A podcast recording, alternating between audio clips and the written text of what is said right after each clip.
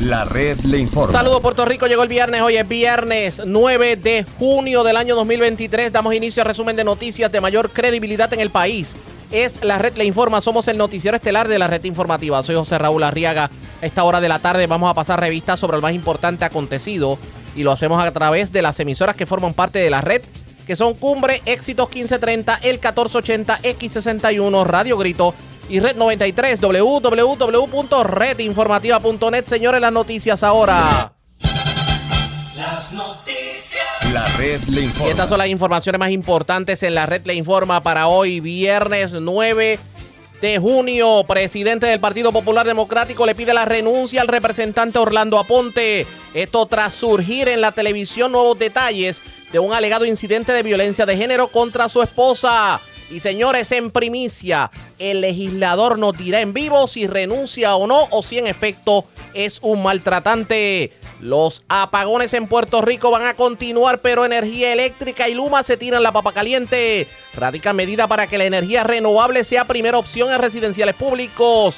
Fue fructífero el viaje de los PNP a Washington a cabildear por la estadidad. En breve, el secretario del Partido Nuevo Progresista, Carmelo Ríos, nos contesta. Un muerto y varias personas heridas en balacera frente a negocio de Humacao. Presentan cargos criminales contra el padre de menor asesinada y abusada sexualmente en Guayanilla. Y acusan octogenaria, escuche bien, por apropiarse de un reloj caro en tienda de Guayama. Esta es la red informativa de Puerto Rico.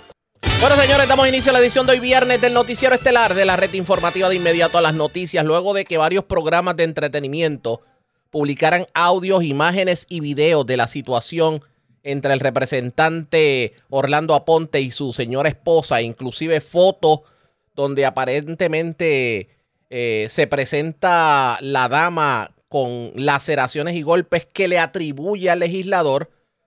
Hoy han llovido los pedidos de renuncia y uno de los que pidió la renuncia del legislador del Partido Popular Democrático en el centro lo fue el presidente del Partido Popular Democrático, Jesús Manuel Ortiz, quien de hecho está pidiendo la renuncia al representante y lo removió de inmediato de las posiciones políticas y reglamentarias que ocupa en la colectividad tras surgir estos nuevos detalles de otro alegado incidente de violencia de género contra su esposa. Dice Jesús Manuel Ortiz, la violencia de género es abominable y en nuestro partido no será aceptada sin ánimo de adjudicar hechos en esta situación. Hoy le comunica al representante Orlando Aponte que es momento de que renuncie a su posición y se enfoque en atender su situación personal y familiar. También el representante Jesús Manuel Ortiz agregó que, y citamos, mi deber es proteger la institución y lo voy a ejercer con justicia, pero con firmeza. Y aprovechó para confirmar que va a estar removiendo a Orlando Aponte de toda posición de liderato dentro del Partido Popular Democrático. Estamos haciendo gestiones para tener a Jesús Manuel Ortiz, pero señores, ya esas fueron las expresiones de Jesús Manuel Ortiz. Yo tengo a esta hora de la tarde en exclusiva al representante Orlando Aponte para reaccionar a eso que se ha dicho de él, tanto lo que salió en los programas de entretenimiento, específicamente en la Comay, que, que salió eh, video, llamada telefónica, como por ejemplo lo que dice el, el presidente del Partido Popular Democrático. Así que, representante, buenas tardes, bienvenido a la red informativa. Saludos, José. Un gusto estar contigo, aún en estas situaciones difíciles que estoy atravesando los últimos días. Y un saludo también para la radio, radio audiencia, mis constituyentes. Gracias por compartir con nosotros, representante. Antes de hablar sobre lo que, lo que está pidiéndole el presidente del Partido Popular Democrático, tengo que hacer una pregunta directa. A raíz de lo que hemos visto y escuchado en programas de entretenimiento como la Comay, que fue quien sacó la primicia, yo le pregunto, ¿usted agredió o sostuvo algún tipo de discusión o pleito que se interprete como violencia de género en contra de su esposa? Negativo, sin embargo, este, en vista de que ah, estoy atravesando un proceso muy, muy íntimo, ¿verdad? Relacionado con, con pues con el matrimonio, o sea, estoy eh, atravesando un proceso de divorcio.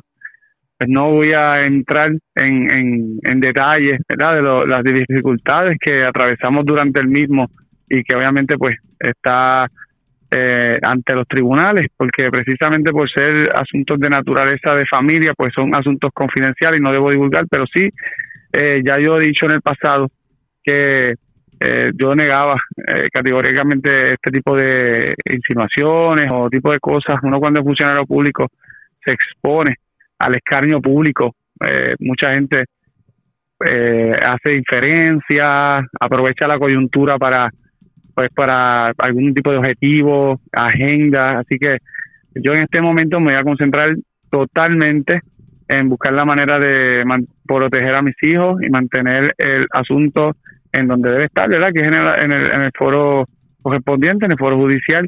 Adicional a eso, eh, todavía está pendiente ante la Comisión de Ética eh, una queja que había presentado el presidente con relación a, la, a las alegaciones que había hecho mi esposa. Por eso, pues, no debo tampoco entrar en detalles. Sí te, te puedo, ¿verdad? Eh, repetir lo que he dicho y reafirmar lo que he dicho en el pasado.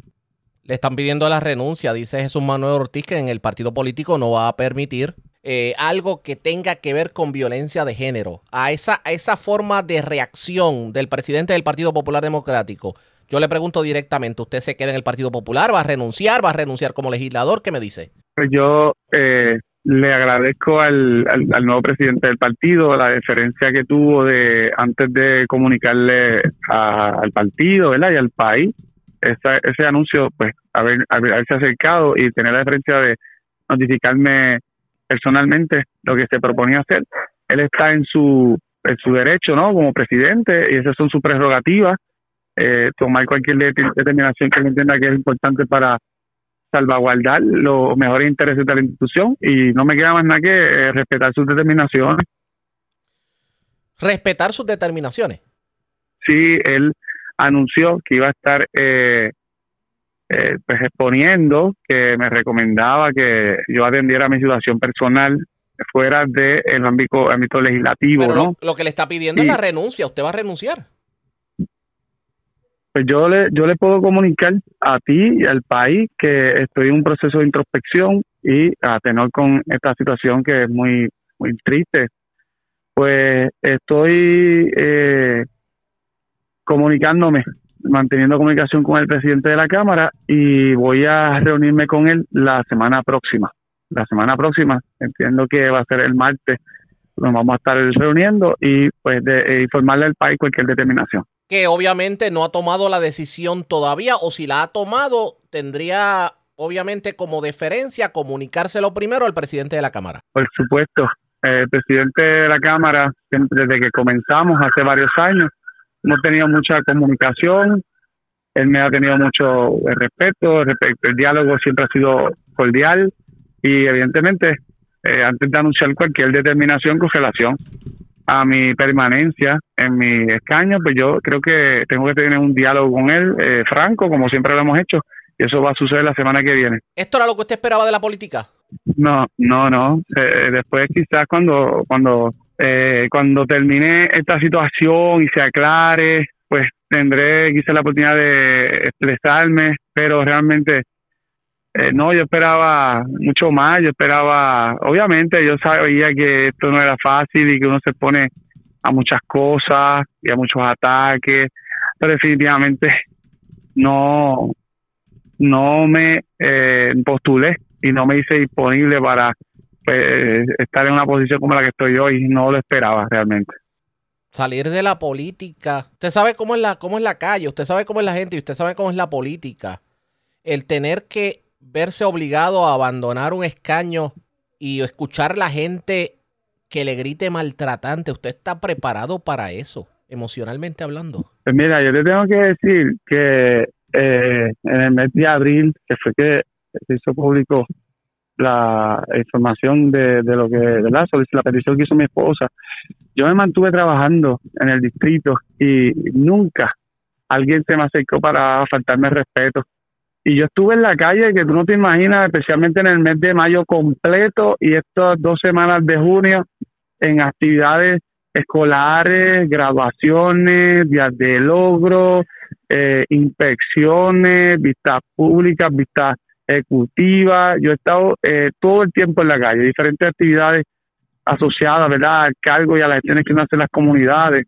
Y nunca, nunca, en ninguna comparecencia que yo hiciera, y en mi carácter personal, que a veces uno para en algún negocio a, comer algo, o a compartir con alguien, o a comprar algunas cosas, yo lo que recibí fueron muestras de cariño y apoyo de mi gente. Así que no tengo razones para pensar que eso va a cambiar independientemente la, el futuro que me depare, la elección que yo, yo, yo, yo determine, la determinación que yo anuncie eh, de, de, de hacer lo que vaya a hacer con mi futuro político, eh, la gente sabe que, en cuanto a mi función legislativa es impecable.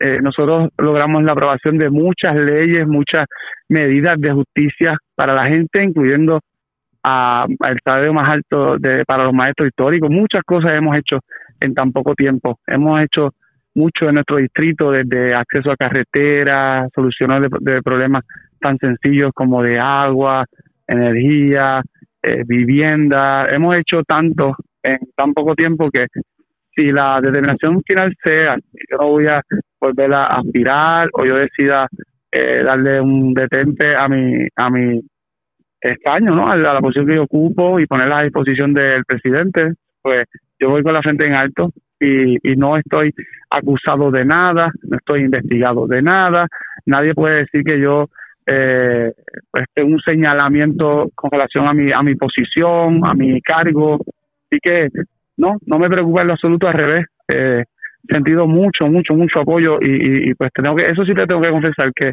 que fue para mi sorpresa porque eh, yo pensaba que pues en una posición como esta, estar en, el- en una posición pública, pues iba a ser, ante unas alegaciones tan tan serias, tan delicadas, pues iba a ser eh, quizás objeto, como tú dices, de algún ataque, pero a Dios gracias, mucha gente me conoce y sabe la calidad de ser humano que yo soy y, estoy con la frente en alto, estoy tranquilo y estoy muy positivo, estoy fortalecido. Tengo que enfocarme en buscar la manera de, de proteger a mis hijos sobre cualquier cosa y si eso significa que tenga que poner a disposición eh, mi escaño, mi trabajo, para que ellos estén protegidos de cualquier situación, ataque, del escaño público, pues eh, ellos están, para mí, son mi prioridad siempre.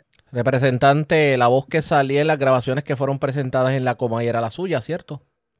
No, no, no voy a entrar en eso. Eh, se supone que, como te dije, que los asuntos eh, de, de, mi, de mi divorcio y esas cosas personales las voy a discutir en el foro correspondiente. Pero el que se haya filtrado eso, el que, el que esté en boca de todos, una, unas conversaciones privadas, ¿qué pasa por su mente? Bueno, es, es desagradable porque cuando uno, vuelvo y te digo, uno da el pie del frente y entonces uno está listo para hacer el trabajo que, que uno cree que necesita el país, uno lo hace de- con la mayor honestidad y compromiso del mundo. Eh, y, y, pues lamentablemente eh, surgen cosas que no están en el control de uno. Eh, eh, te digo, es lamentable, es triste, no, no es lo que esperaba, sin embargo, eh, estoy tranquilo, estoy fortalecido y eh, eventualmente ya la semana que viene podamos estar este, hablándole de frente de cualquier cosa que vayamos a estar haciendo. Y vamos a estar pendientes, le vamos a dar el espacio para que obviamente eh, medite en esta situación este fin de semana, pueda dialogar con el presidente de la Cámara, Tatito Hernández, y después que lo haga, los micrófonos de la red siempre están disponibles. Gracias, representante. Muchas gracias, muchas gracias, que tengan todo buen fin de semana. Igual a usted y a los suyos, el representante Orlando Aponte, aquí en exclusiva de la red informativa. Dice que va a esperar a- a- al fin de semana para reunirse con Tatito Hernández, pero no sé por qué tengo el leve presentimiento que ya la suerte está echada. Así que ustedes pendientes a la red informativa que le vamos a dar seguimiento a esta información. Presentamos las condiciones del tiempo para hoy. Para hoy viernes, tendremos otro día caluroso en las islas locales. El flujo de viento del sureste prevalecerá a corto plazo. El polvo del Sáhara comenzará a disminuir gradualmente a lo largo de la región. Por el momento no se esperan lluvias significativas o intensas durante la tarde de hoy. En el mar, condiciones en calma persistirán con oleaje de cuatro pies o menos en la mayoría de las aguas locales. En la red informativa de Puerto Rico, este fue el informe del tiempo. La red le informa. Señores, regresamos a la red Le Informa, el noticiero estelar de la red informativa. Gracias por compartir con nosotros. Fueron más de 96 mil las personas que estuvieron sin servicio de energía eléctrica anoche y no se descarta que puedan haber, de hecho, más apagones en el transcurso del fin de semana. El pasado miércoles, por cierto, más de 50 mil abonados continuaban sin el servicio eléctrico, ya que, pues, los trabajos de la unidad 2 de la central de Aguirre continúan en proceso. Y según la Autoridad de Energía Eléctrica, la unidad 2 de la central Aguirre salió de servicio de manera forzada a las 2 y 4 de la tarde del pasado martes por problemas en el sistema de protección de nivel del agua en la caldera. Y esos trabajos se han estado realizando. Pero habló precisamente el ingeniero Josué Colón en una parte con la prensa y él, aunque reconoce que hay una situación grave en cuanto a la generación, él dice que todo todos los apagones que se han dado en estos últimos días no tienen que ver exclusivamente con el problema de generación, sobre todo cuando los apagones son por el día. Dice que ahí es más la responsabilidad que tiene Luma. Vamos a escuchar parte de lo que dijo en una parte con la prensa el ingeniero Josué Colón. Ese momento hacia el presente, eh, clientes se han visto afectados por deficiencias en el área de generación. Cualquier otra interrupción previa o durante horas diurnas eh, que haya tenido un cliente necesariamente no está relacionada con el asunto de Aguirre, porque eh, las interrupciones relacionadas a la salida de Aguirre mayormente se han concentrado en el periodo entre 5 de la tarde y 9 de la noche, 10 de la noche. Hay entre la autoridad y Luma, el contrato que hay vigente, todo lo que corresponde a transformadores, subestaciones, aunque estén breakers o interruptores, aunque estén dentro de la central, el componente que le da, eh, que nos asiste y nos da ayuda o reparación o asistencia, exacto, es el Luma preparativos tienen que comenzar desde el nivel individual y personal ¿verdad? De, cada persona y escalando obviamente, como estamos en la mañana de hoy con el sector industrial y comercial, de igual manera hasta que obviamente siempre terminen las agencias primarias como es energía eléctrica, acueducto y otras, que somos los responsables de, de ese servicio esencial.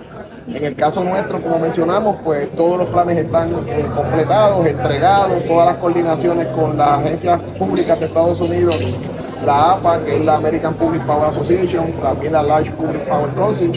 Todos los acuerdos están en place, realmente estamos mejor preparados. para María no había ese inventario en los almacenes, no estaban las unidades, como se conoce el Megallén, instaladas en Palo Seco, no estaba la asistencia de la generación temporera federal que está también instalada en Palo Seco y ya disponible, la de San Juan debe estar en la, entendemos que debe estar para finales de julio, mediados de agosto, eso añadirá 200 megavatios adicionales para el pico de la temporada de huracanes y de demanda de energía.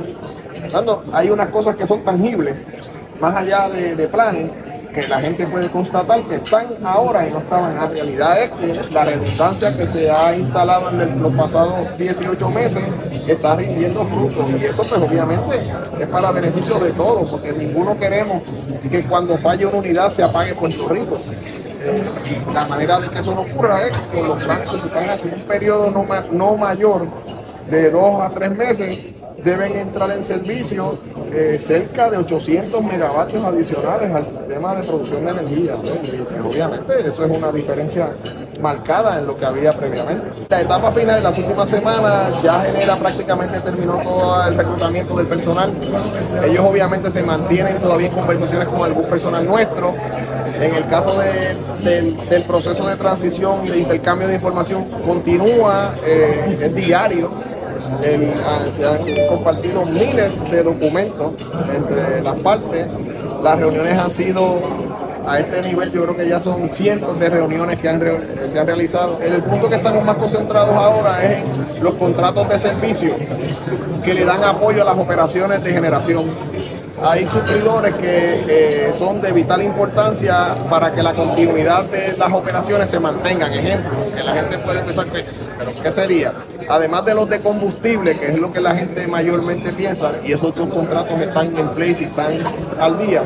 Nosotros tenemos suplidores que nos suplen hidrógeno, que nos suplen eh, ácido, que nos suplen soda cáustica, que nos suplen nitrógeno. Todos esos elementos son vitales para que las unidades puedan continuar su operación. Eh, eh, continuar el servicio sin interrupción porque el mero hecho de que pasó de prepa a genera.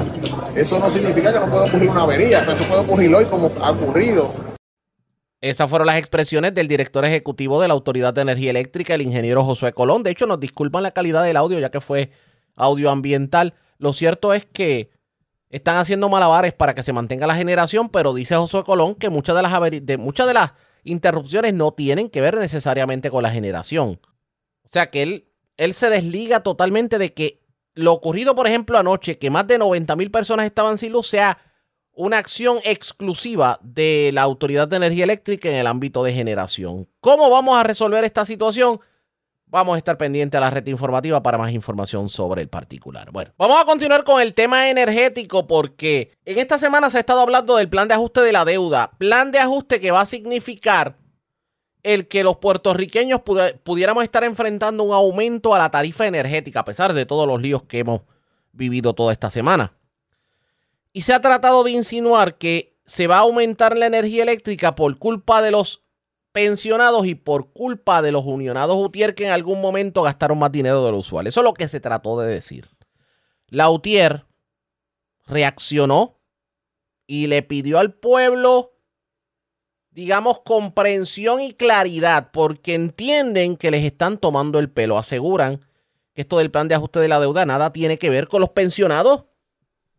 Tiene que ver con las malas decisiones que se tomaron en la agencia que provocaron el que hoy lo que era la principal corporación pública de Puerto Rico esté en la quiebra. Escuchemos al líder sindical, Gualberto Rolón de la UTIER, hablando precisamente sobre el particular el próximo miércoles vamos a estar a las 10 de la mañana en la Junta de Control Fiscal y, para continuar con esta lucha.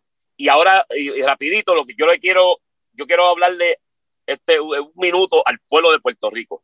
Esto del plan de ajuste, esto del plan de ajuste de, de, de, la deuda, sea, esto no es un, asunto que, que, que, que, es de la, de la de los jubilados, que si para pagar las pensiones, que, si van a, a, a, darle eso, a poner esos aumentos al pueblo para pagar las pensiones, eso es totalmente falso. Pueblo de Puerto Rico, eso es totalmente falso y, y, la, están llevando al, están, eh, lo hemos dicho mil veces y, lo, hay que seguirlo repitiendo, nos están empujando a una crisis social energética sin precedente que la gente va a tener que abandonar el país. Ayer da vergüenza ajena, por no decir las, otras palabras, escuchar en un programa de televisión a ese señor Mario Hurtado y al otro que no, se me escapa el nombre, diciendo, diciendo que estamos mejor que en el 2021, que antes que ahora hay menos apagones que, que, antes, que ahora hay menos apagones que antes, y ellos, estando ellos en el programa, había más de 100 mil clientes sin servicio. O esto es, entonces ellos ven como un logro, como un logro, como un logro que haya, que, ah, que hemos reemplazado 36 mil luminarias, claro, si se contratan ellos mismos y cobran 400 dólares por cada luminaria, pero eso son, eso es otros 20 pesos. El pueblo tiene que tirarse a la calle porque este plan de ajuste va a tirar al pueblo de Puerto Rico a la miseria, a, la, a, a, a, una, inmigración de, de, gente, los pequeños y medianos comerciantes, eso, eso ya está establecido científicamente con estudios. Eh, la gente de escasos recursos va a tener que usar más del 70% de sus ingresos para poder pagar la factura de luz. Aquí eh, van a haber despidos en la empresa privada. O sea, esto es algo que, que, no, que no tiene precedente y solamente esto se puede detener. Y vemos, vemos cómo este gobernador está ajeno, digo, se hace el ajeno se hace el ajeno como que, que, no, que no sabe cuánto va a ser el aumento y, y haciéndose, haciéndose como, como, el desentendido, pero sabemos que, que simple y sencillamente se entregó desde, desde el día uno, él está entregado a, a los grandes intereses. Así que, gente, mi exhortación, hay que seguir en la lucha, hay que seguir en la calle, porque solo el pueblo salva al pueblo y un mejor país es posible si cada uno de nosotros hace lo que tiene que hacer. Así que dejo, dejo eso fue parte de lo que dijo el líder sindical Gualberto Rolón de Lautier. Lo cierto es que parece que de este aumento a la tarifa energética no nos salva ni el médico chino, a pesar de lo vulnerable que está el sistema eléctrico en el país. Y la pregunta es por qué nosotros como puertorriqueños tenemos que pagar los platos rotos de gente que gastó dinero y cogió fiado sin nuestra autorización y simplemente hicieron de la suya. Esto se va a tornar la mar de interesante. Tenemos que darle seguimiento a, este, a esta situación. Así que ustedes pendientes a la red informativa. Vamos a ver qué termina ocurriendo. Si en efecto tenemos o no tenemos este aumento que se ha hablado que pudiera significar, según ustedes escucharon en el noticiero de ayer, una crisis para los pequeños y medianos comerciantes y ni se diga para el ciudadano de a pie. Le vamos a dar seguimiento a este tema, pendientes a la red informativa. La red le informa. A la pausa cuando regresemos en esta edición de hoy viernes del noticiero estelar de la red informativa. ¿Usted se imagina los residenciales públicos con placas solares. Es el proyecto de la autoría del senador Ramoncito Ruiz. Hablamos sobre el tema luego de la pausa en esta edición de hoy viernes del Noticiero Estelar de la Red Informativa. La red le informa. Señores, regresamos a la red le informa, el noticiero estelar de la red informativa. Gracias por compartir con nosotros. Vamos a continuar con el tema de energía. Porque esta semana se radicó un proyecto, por lo menos se está discutiendo ese proyecto, de la autoría del senador Ramoncito Ruiz. Es el proyecto del Senado 1236 que promueve el que se adopte una política pública que facilite que los residenciales públicos puedan tener placas solares. Tomando en consideración que estamos hablando de 300 y pico de residenciales en Puerto Rico y que, pues, si se montan placas solares en todos los edificios, esto pudiera servir hasta, hasta como micro red a las comunidades aledañas. De hecho, sobre este proyecto ya se expresó el administrador de vivienda pública y lo vio con buenos ojos. Y vamos a ver qué tiene que decir precisamente Ramoncito Ruiz sobre, sobre esto que pudiera de alguna manera contribuir a lo que es la producción de energías renovables y obviamente le daría como que un alivio a los residenciales. La pregunta es, ¿cómo se le facturaría al residencial público, al que vive en el residencial? No tengo línea telefónica. Saludos, buenas tardes. Bienvenido a la red informativa. Buenas tardes, José y gracias por la oportunidad de compartir con, con la red informativa. Arriaga, este proyecto hace un año y medio que estuvimos dándole pensamiento, cómo lo íbamos a trabajar, cómo íbamos a trabajar una medida realmente, si yo hablo en Puerto Rico, que tengo una cantidad de proyectos que suman globalmente 814 megavatios y son unos proyectos que están sobre 2 billones de dólares en el gobierno, que se están hablando que se van a coger, que se va a impactar en un momento dado terrenos de alto valor agrícola en la zona sur de Puerto Rico donde se van a implementar estos parques solares. La pregunta es, ¿y por qué no, no atendemos entonces a los residenciales públicos, que es donde viven unas personas que tienen escasos recursos? Y si yo quiero hablar entonces de un sistema amplio, yo tengo 638 residenciales públicos en Puerto Rico, donde viven cerca de 90 mil familias y empecemos a discutirlo. Y, hace un tiempo atrás, pues el administrador de vivienda pública me senador, hay que buscarlo, vamos a trabajarlo. Y Salgado me dijo, lo vamos a hacer. Le dije, vamos a hacerlo. Y es lo que estamos discutiendo porque es un proyecto innovador y algo bien importante. Nosotros tenemos los residenciales públicos. No hay manera, por decirlo así, que yo con eh, eh, proyectos, cuando tenemos los problemas atmosféricos, yo lo pueda mover con generadores no hay manera que yo pueda en un residencial público decirle a esta gente, bueno, yo voy a trabajar allí, allí vas a tener una estufa de gas porque no se permite por las regulaciones federales.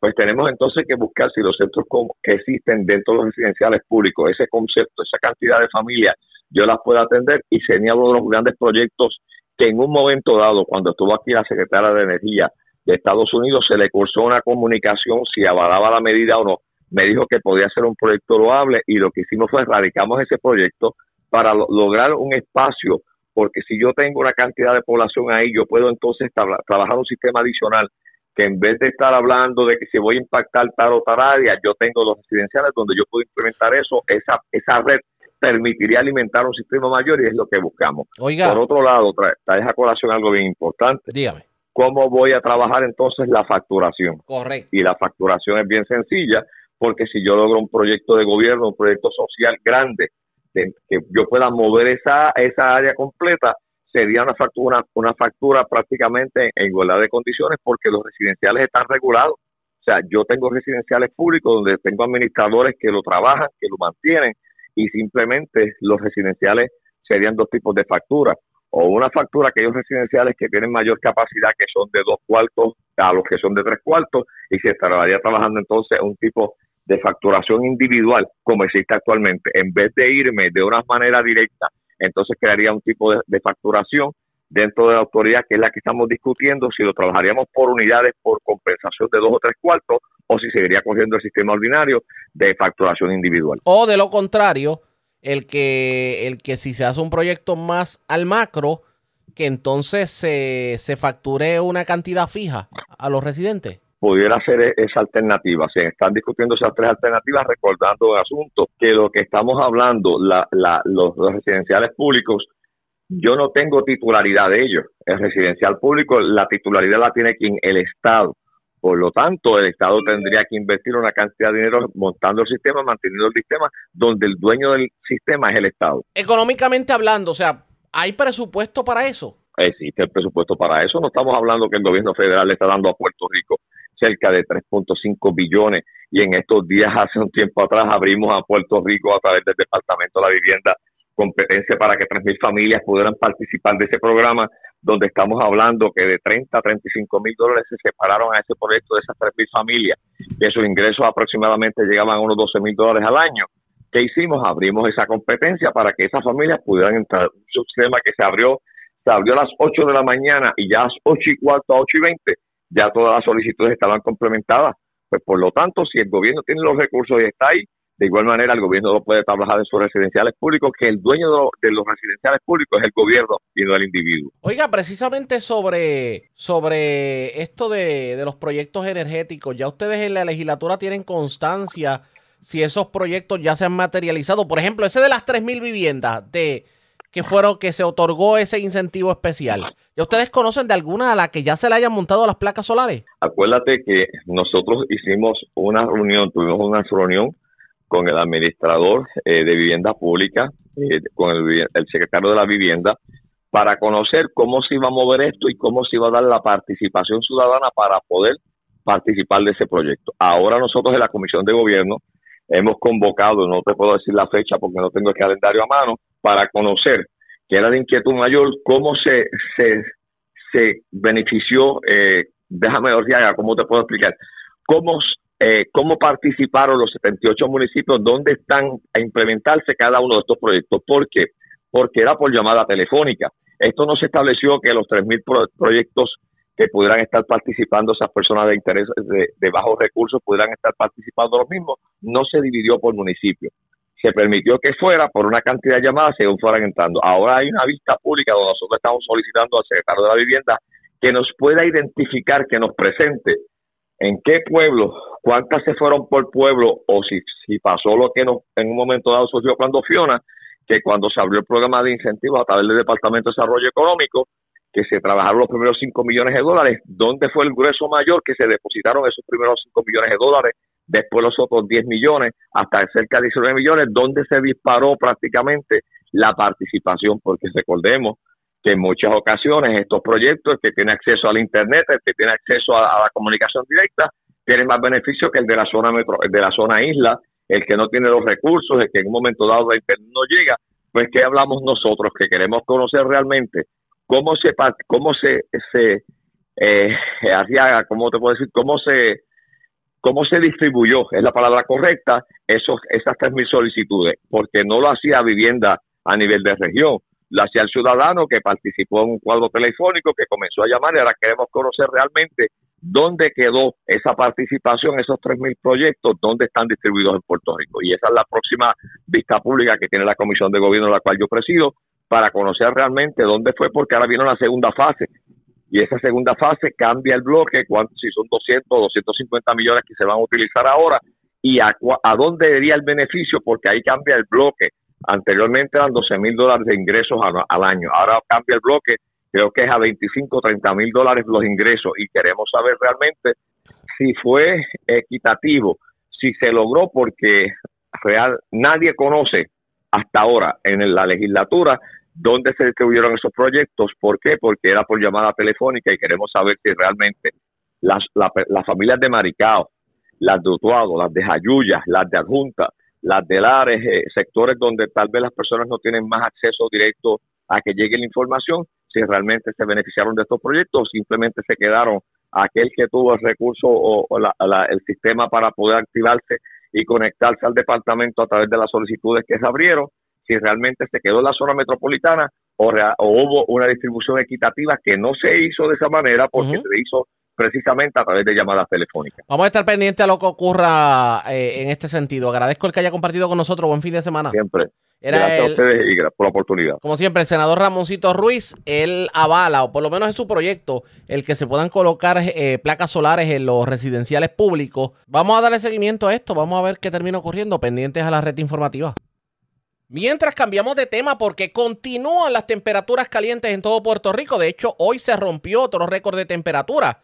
Estamos hablando de que superaron el récord de temperatura de 94 grados establecido en el 2006. Ahora el nuevo récord de temperatura es de 95 grados. Y uno se preguntará, ¿estas temperaturas tan calientes pudieran propiciar más formación de tormentas y huracanes en el Atlántico? Pues el jefe del Servicio Nacional de Meteorología, Ernesto Rodríguez, habló sobre el particular en entrevista con Tolentino de GFR. Vamos a escuchar lo que tuvo que decir el jefe del Servicio Nacional de Meteorología. Por encima del promedio, eh, particularmente en esa cuenca del Atlántico, Mar Caribe y Golfo de México.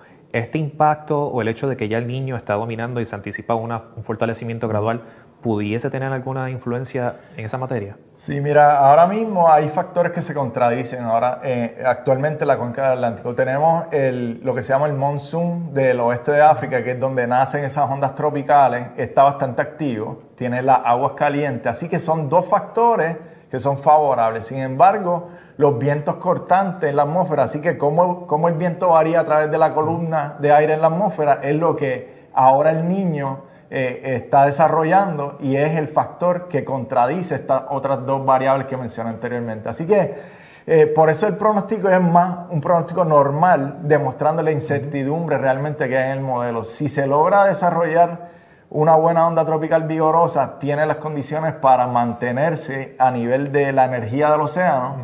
Pero tendríamos que ver en, en, esa semana que él se mueve de África hacia Puerto Rico si los vientos cortantes, cortantes son el factor para no eh, eh, ayudar al fortalecimiento. Que en síntesis tenemos el niño que típicamente se conoce como el supresor del desarrollo ciclónico, pero al mismo tiempo toda esta energía que está en el océano, así que será un poco el análisis de ustedes y, más que todo el Centro Nacional de Huracanes jugar un poco en ese sentido de, un análisis más preciso que exacto, eh, apostando también a, esos modelos.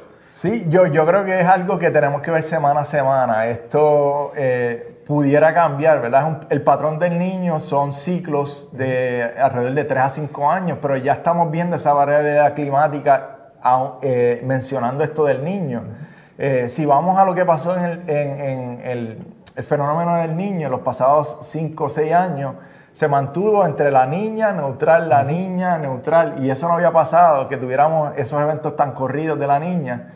Eh, pero ahora yéndonos al niño, que, si, lo, si lo enfocamos al área de Puerto Rico, el niño lo que significa es que tenemos menos huracanes. Pero históricamente, ¿qué sistema pasó cerca de Puerto Rico? Fue en el 2004 GIN. Eh, si miramos qué otro sistema pasó cerca de Puerto Rico en, años del niño, no hay mucho alrededor. Así que en términos de frecuencia, eh, no se supone que no se, se, desarrolle mucho, pero ahora tenemos algo que no había pasado tampoco antes, que es eh, las ondas tropicales bastante fuertes en el, oeste de África y las anomalías en el océano. Así que hay que ver qué pasa y analizarlo semana a semana a ver qué, qué nos depara. Así las cosas, hay que estar bien pendiente a ver cuál realmente va a ser el efecto de estas altas temperaturas, porque obviamente agua más caliente significa más desarrollo de eventos meteorológicos, pero como explicaba el director del Servicio Nacional de Meteorología, vientos cortantes son los que pueden definitivamente afectar el desarrollo por el momento. Claro, hay que ver lo que va a ocurrir en las próximas semanas con todo esto del tiempo. La red le informa. Cuando regresemos, las noticias del ámbito policíaco más importantes acontecidas en lo próximo. La pausa, regresamos. La red le informa. Señores, regresamos a la red le informa. Somos el noticiero estelar de la red informativa edición de hoy viernes. Gracias por compartir con nosotros. Vamos a noticias del ámbito policíaco. Las autoridades radicaron cargos criminales en el día de hoy contra el hombre, el padre de la menor de dos años que llegó muerta al Hospital San Lucas en Ponce, porque eh, pues se corroboró, según la investigación, que esta menor murió aparentemente por maltrato y abuso sexual. Eso lo confirmó, lo había confirmado anoche el secretario de Justicia Domingo Emanuel. Y lo cierto es que ya la policía de Puerto Rico había adelantado que en efecto se le iban a radicar, se le iban a radicar cargos criminales a esta persona por lo ocurrido con esta menor de edad. Pero precisamente vamos a escuchar lo que, lo que dijo sobre el particular el jefe del CIC de Ponce, quien ya había adelantado que las versiones que había dado padre y madre en contra de lo ocurrido con esta menor de por sí eran contradictorias y eso fue lo que llevó precisamente a una investigación más profunda que tiene como resultado el, el, que se van a radicar o ya se están radicando a esta hora de la tarde cargos criminales contra los padres de la menor.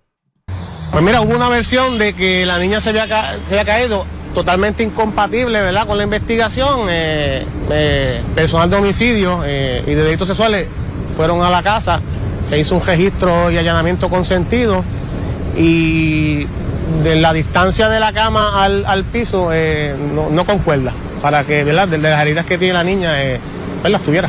Eso, fueron lo que, eso fue lo que ellos alegaron, que se cayó de la cama. En- entre varias eh, declaraciones que dieron, esa fue una. Declaraciones del inspector Daniel Justiniano, el jefe del 6 en Ponce. Lo cierto es que ya se radican los cargos criminales correspondientes. En este caso no queda claro qué tipo de cargos criminales se van a radicar en contra de la madre de la menor. Vamos a otros temas del ámbito policíaco. Una persona muerta, varias heridas fue el saldo de una balacera que ocurrió en la noche madrugada, específicamente en el negocio La Gata, ubicado en el barrio Candelero arriba en Humacao. Marcos Rivera, oficial de prensa de la policía en Humacao, con detalles. Saludos, buenas tardes. Sí, buenas tardes. Tenemos que el personal de negociado de la Policía de Puerto Rico, adscrito al distrito de Humacao, investigaron preliminarmente, una querella reportada en la noche de ayer, donde resultó una persona muerta y varias personas resultaron heridas de bala en hechos ocurridos en, el, en frente al negocio La Gata, ubicado en el barrio Candelero Arriba, en Humacao. Según se informó inicialmente, se recibió una llamada a través del sistema de emergencia 911 y alertó a la policía sobre disparos en el lugar. Y al llegar al, al sitio, los agentes encontraron el cuerpo variado de un hombre que hasta el momento no ha sido identificado. Y relacionado a estos hechos, tres personas resultaron heridas de bala, las cuales fueron transportadas a diferentes instituciones hospitalarias para ser atendidas por el médico de turno. Al momento se desconoce la condición de, de la víctima y el móvil de los hechos. El agente Daniel Rosa, adscrito a la División de Homicidio del Cuerpo de Investigaciones Criminales de Humacao, en unión a la fiscal Yanisa Alcina, se hicieron cargo de la pesquisa. Gracias por la información. Buenas tardes. Buenas tardes y buen fin de semana. Gracias, era Marcos Rivera, oficial de prensa de la policía en Humacao. De la zona este vamos a la centro oriental y a la zona noreste. En la centro oriental, una persecución que comenzó en la carretera 172 y culminó en la carretera número 1 en Calle y tuvo el saldo de dos agentes de la policía lesionados porque chocaron con su patrulla al vehículo de la persona que perseguían. De hecho, este joven que eh, se fue a la huida fue detenido con arma de fuego y sustancias controladas. Además, en condición de cuidado se encuentra un motociclista que se accidentó en una avenida de Carolina. Vivian Polanco, oficial de prensa de la policía con detalles. Saludos, buenas tardes. Buenas tardes, saludos. Tenemos que un accidente de auto de carácter grave con motociclista fue reportado a eso de las 9.50 de la noche de ayer. Hechos ocurridos en la avenida Isla Verde, intersección con el conector en Carolina, según se informó, mientras el conductor de una motora Vertex, desprovisto de tablilla y marbete, identificado como Raymond Luis González Negrón, de 19 años y residente de San Juan, transitaba en dirección de San Juan hacia Carolina y este rebasó una luz roja, dando lugar a que impactara con la goma frontal de su vehículo, el vehículo Toyota Yaris 2012, el cual era conducido por Holy Rivera Ramírez, de 24 años, y quien transitaba en su vía franca en dirección de Carolina hacia San Juan. Debido al accidente, González Negrón y la mujer que lo acompañaba, identificada como Alondra Pizarro, de 23 años, fueron transportados al Hospital Centro Médico de Río Piedra, al momento en condición reservada. A Rivera Ramírez se le realizó la prueba de alcohol en su organismo, arrojando 0.05% de alcohol en el mismo. Este caso quedó a cargo del agente Rafael de Jesús, adscrito a la División de Patrulla y Carreteras Carolinas, quien en el fiscal Carlos Peña se hicieron a cargo de esta pesquisa. Por otra parte, tenemos que agentes adscritos al negociado de la Policía de Puerto Rico arrestaron a un hombre con un arma de fuego y sustancias controladas luego de una persecución iniciada en la carretera 172 en el municipio de Sidra y que culminó en la carretera número 1 en el municipio de Calley. Según se informó a través del sistema de emergencias 911, se alertó a la policía sobre un Toyota Yaris color blanco y en el interior del mismo un hombre portando un arma de fuego. Una vez la policía adviene en conocimiento, se inició una persecución por parte de los agentes de la División de Operaciones Tácticas y la División de Vehículos Hurtados del área de Cagua, que culminó con el arresto de un hombre identificado como Armando Reyes Arroyo, de 22 años de edad y residente de Las Piedras. Durante la persecución ocurrió un accidente de auto entre el vehículo oficial Dodge Charger año 2021 y el auto del sospechoso. Debido a la colisión, los agentes del negociado de vehículos hurtados resultaron con traumas en su cuerpo, por lo que fueron ambos transportados al hospital del Menonita de Calle en condición estable. En el vehículo del arrestado fueron ocupados una pistola Glock calibre .40, tres cargadores, municiones y sustancias controladas. Cabe señalar que el arrestado posee licencia de cannabis medicinal. Durante la mañana de hoy este caso será consultado con el fiscal de turno para la posible erradicación de cargos correspondientes. Gracias por la información. Buenas tardes. Buenas tardes. Gracias a Vivian Polanco, oficial de prensa de la policía en Caguas, de la zona centro oriental. Vamos a la metropolitana y norte porque delincuentes se llevaron más de 10 mil dólares en efectivo y dos relojes marca Rolex de una residencia en la urbanización Colinas Metropolitanas en Guaynabo. Mayra, ya el oficial de prensa de la policía en Bayamón con detalles. Saludos, buenas tardes. Sí, buenas tardes. La información que tenemos es que agentes del negociado de la Policía de Puerto Rico adscritos al distrito de Guaynabo investigan una apropiación ilegal reportada en una residencia de la urbanización Colinas Metropolitanas en Guaynabo eh, y se indica que de acuerdo a la información preliminar el querellante eh, alega que alguien que desconoce con libre acceso a la puerta principal de la residencia que estaba sin seguro se apropió de 10.525 dólares en efectivo, además de dos relojes de marca Rolex e Invicta, los cuales no fueron valorados. El caso fue referido a la División de Delitos contra la Propiedad del CIC de Bayamón para continuar con la investigación correspondiente. Gracias por la información. Buenas tardes. Buenas tardes. Gracias, era Mayra el oficial de prensa de la policía en Bayamón, de la zona metropolitana. Vamos al sureste de Puerto Rico, porque se erradicaron cargos criminales contra una octogenaria residente de Arroyo. Aparentemente se apropió esta persona de un reloj del área del showroom del negocio Goldsmith Wash en Guayama. Un reloj valorado en 850 dólares. Además, también se erradicaron cargos criminales contra un joven de 26 años. Aparentemente, este pues tuvo una discusión con su padrastro y le realizó varios disparos alcanzando al padrastro en la pierna. La información la tiene Alexandra Negrón, oficial de prensa de la policía en Guayama. Saludos, buenas tardes. Buenas tardes. ¿Qué información tenemos? Agentes del negocio de la Policía de Puerto Rico, adscritos a la División de Propiedad del Cuerpo de Investigaciones Criminales de Guayama, llevaron a cabo una investigación que culminó en la erradicación de cargos criminales durante el día de ayer contra Matilde Ramos Torres, de 86 años, residente de Arroyo, en el Tribunal de Guayama. Según la investigación, Ramos Torres se apropió de un reloj mal carrado, color plateado, que se encontró en el área del showroom del negocio Goldsmith West en Guayama. La propiedad fue valorada en 850 dólares. El caso fue consultado con la fiscal Sheila Santisteban, quien orientó radical por el artículo 182 del Código Penal, apropiación ilegal agravada, el caso fue llevado ante la presencia del juez Ángel Rodríguez Torres, quien luego de evaluar la prueba determinó causa e impuso una fianza de mil dólares, la cual fue prestada. La vista preliminar fue pautada para el 20 de junio.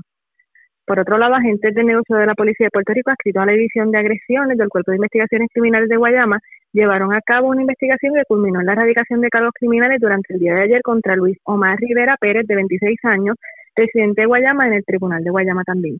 Según la investigación, Rivera Pérez, para la fecha del 6 de junio del 2023, llegó a la residencia y comenzó a discutir con su padrastro por mantener el aire acondicionado todo el día prendido, lo que dio lugar a que éste, utilizando un arma de fuego, le realizara varios disparos, alcanzándolo en la pierna derecha. El perjudicado fue llevado a un hospital del área donde fue atendido por el médico de turno y se encuentra en condición estable. En la escena fueron levantados 19 casquillos de 9 milímetros, un cargador vacío y un fragmento de bala. Además, se ocupó una pistola Glock color negro Smith Wesson, calibre 9 milímetros, 7 revólveres, 8 pistolas, una escopeta, un rifle calibre 22 y un AR-15. Este poseía licencia de armas, no contaba con expediente criminal. El caso fue consultado por la fiscal Milagro Saldaña, quien orientó radical por el artículo 193 del Código Penal, tentativa de asesinato, y por el artículo 6.14 de la Ley de Armas de Puerto Rico, disparar o apuntar un arma de fuego en un lugar no autorizado para esto. El caso fue llevado ante la presencia del, juez Espinosa, quien luego de escuchar la prueba determinó causa e impuso una fianza de 10 mil dólares, la cual fue prestada, quedando en libertad bajo la supervisión electrónica. La vista preliminar fue pautada para el 20 de junio del 2023 en el Tribunal de Guayama. Muy buenas tardes. Y buenas tardes para usted también. Era Alexandra Negrón, oficial de prensa de la policía en la zona de Guayama. Más noticias del ámbito policía con nuestra segunda hora de programación. Pero señores, esta hora de la tarde hacemos lo siguiente. La red le informa. Vamos a una pausa, nos despedimos de Éxitos 1530, nos quedamos en Cumbre, en, en el 1480, en Radio Grito, en X61 y en Red 93 para la segunda hora de programación en el noticiero estelar de la red informativa. Regresamos en breve. La red le informa. Señores, iniciamos nuestra segunda hora de programación. El resumen de noticias de mayor credibilidad en el país es la red le informa. Somos el noticiero estelar de la red informativa, edición de hoy viernes 9 de junio. Vamos a continuar pasando revistas sobre lo más importante acontecido y lo hacemos a través de las emisoras que forman parte de la red que son Cumbre, Éxitos 1530, el 1480, X61, Radio Grito y Red 93, www.redinformativa.net. Señores, las noticias ahora. Las noticias. Estas son las informaciones más importantes en la red le informa para hoy, viernes 9 de junio, presidente del Partido Popular Democrático le pide la renuncia al representante Orlando Aponte. Esto tras surgir en la televisión nuevos detalles de un alegado incidente de violencia de género contra su esposa. Y señores, en primicia, el legislador nos dirá en vivo si renuncia o no o si en efecto es un maltratante. Los apagones en Puerto Rico van a continuar, pero Energía Eléctrica y Luma se tiran la papa caliente.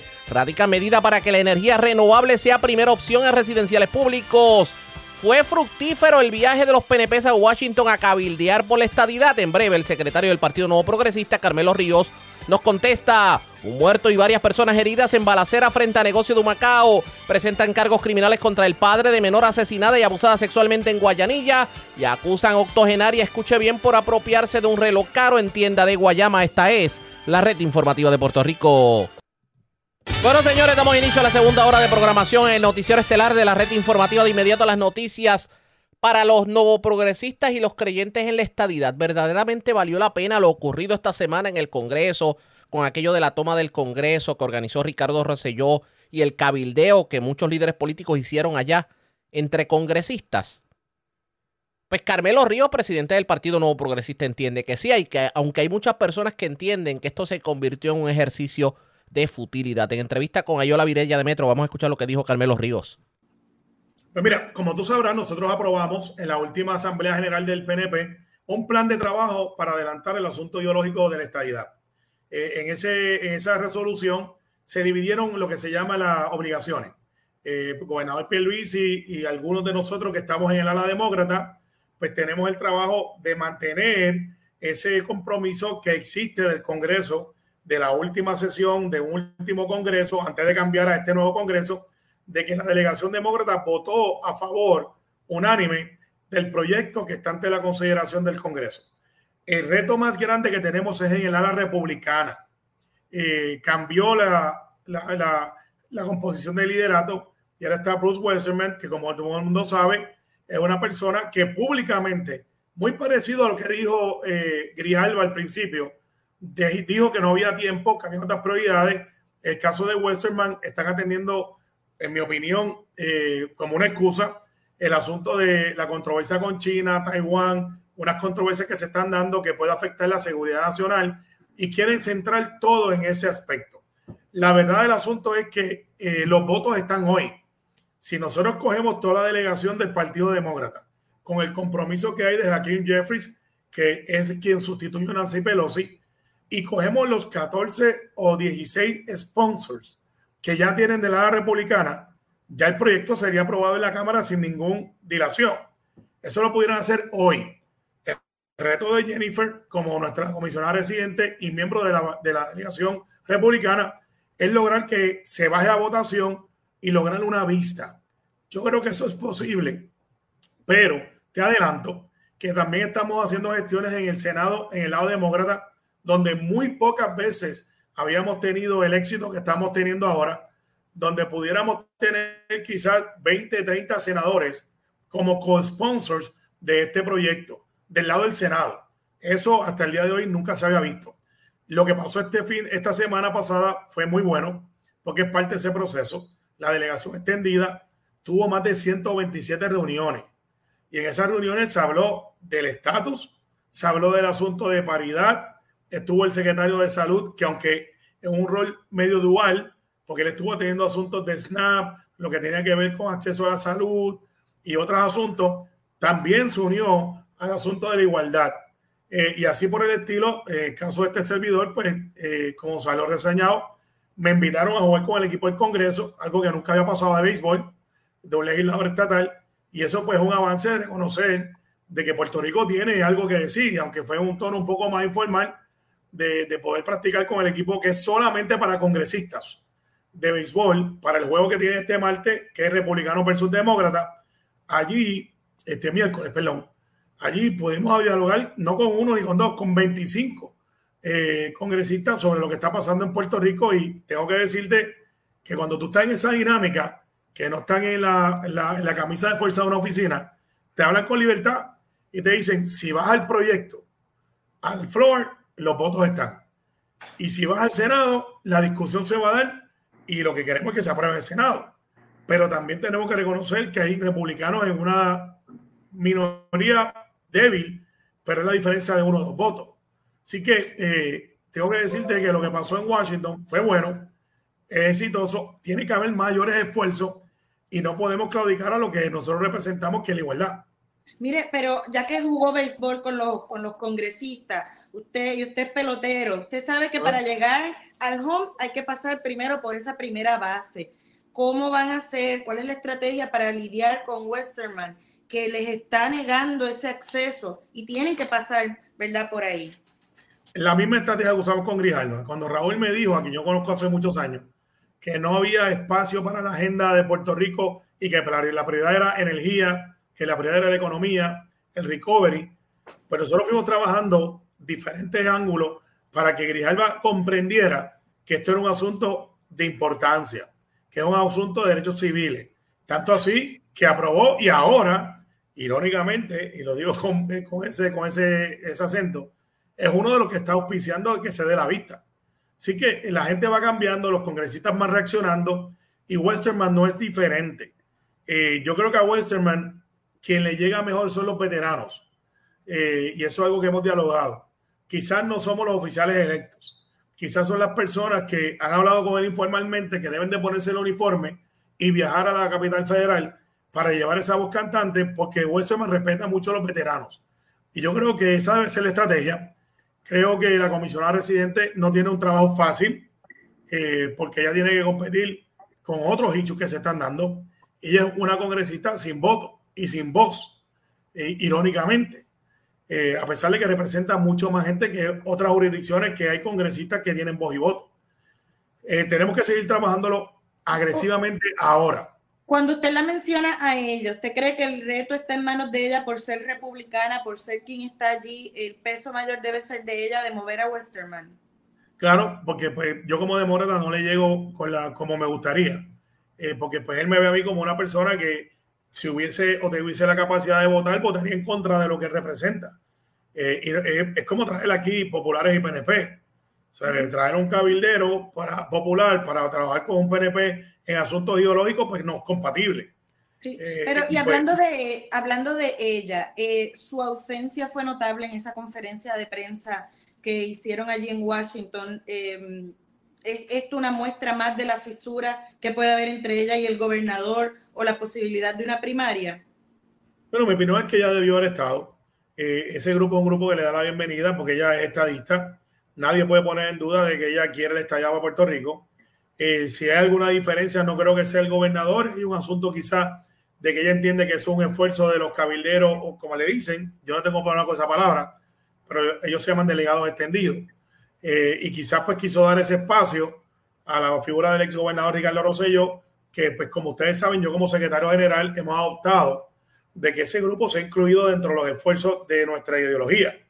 No son una estructura reconocida por el partido para efectos de directorio, pero sí son una estructura aliada al partido y por eso tienen ese espacio. Hay análisis políticos hablando de la figura de Rosselló que plantean que como ella en su momento pidió la renuncia y él, y él renunció, eh, pues tal vez estaba evitando ese, ese, esa imagen, esa foto de ella con él allí. Bueno, yo creo que la historia ya está adjudicada referente a ese asunto. Y pues hay líderes que le pidieron la renuncia a Ricardo Rosselló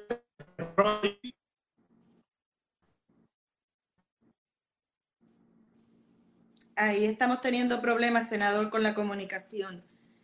Em, Ahora, yo, yo, creo que Ricardo ya transicionó de echar culpa, al igual que otros líderes, y creo que nos estamos uniendo en una fuerza mayor.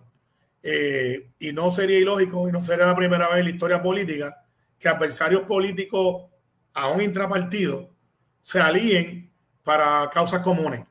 Pues esto es una causa común. Yo no creo que Ricardo Rosselló esté buscando una candidatura como alguna gente plantea. No me dio esa, eh, e, e, ese, ese, esfuerzo, no lo vi ahí. Sin embargo, en la política todo es posible. Eh, y veremos a ver. Pero para efectos de lo que se dio este fin de semana, creo que ella sí recibió una parte de la delegación. Creo que todos debemos de proyectar unidad en este aspecto. El gobernador lo hizo y hubo gente que estuvo en contra de Pedro Pierluisi fue la gobernación ese verano. Y estaban allí. Eh, y pues eso se deja atrás y se construye sobre nuevo. Y yo creo que esa zapata está ahí. Se ha cuestionado también que no estuvieron todos los delegados congresionales, eh, más allá de Elizabeth Torres, hubo ausencias de otros delegados congresionales. Se supone que ese es su trabajo, cabildear por la estadidad. Y ese era el momento cumbre, es la tercera vez que hacen ¿verdad? este evento eh, que, se haya, que le han denominado la toma del Congreso. ¿Hubo alguna comunicación con esos delegados que no estuvieron allí? Bueno, la información que tengo es que la, la senadora este, eh, Buso, licenciada, estuvo allí estuvo cabildeando en el Senado. Eh, creo que hay varias fotos que así lo demuestran. Tuvo Lefran Fortuño, el caso de Mayita, eh, su condición de salud ha sido crítica para mantener los viajes, ha estado llamando congresistas y con su posición de National Committee eh, dentro del Partido Demócrata a nivel de Puerto Rico, pues le ha dado acceso a poder hacerlo remoto. caso de Melinda, este fin de semana en específico, creo que, o esta semana, por las cuestiones de su señora madre, doña Kate, no pudo estar y así lo hizo constar para excusarse. excusarse. Elizabeth, pues todo el mundo sabe que ella está opuesta a todo lo que es esta lucha de la estabilidad, sin embargo no renuncia a su puesto eh, y sigue cobrando del gobierno de Puerto Rico. Eh, y así por el estilo, cada y uno de los delegados tienen la obligación moral y electoral por mandato de pueblo de no tan solamente esta semana, sino toda la semana, estar allí llevando el mensaje. Expresiones del secretario general del Partido Nuevo Progresista, Carmelo Ríos. Obviamente el cabildeo hacia la estadidad va a continuar. ¿Valdrá la pena? Eso está por verse pendientes a la red informativa. Presentamos las condiciones del tiempo para hoy.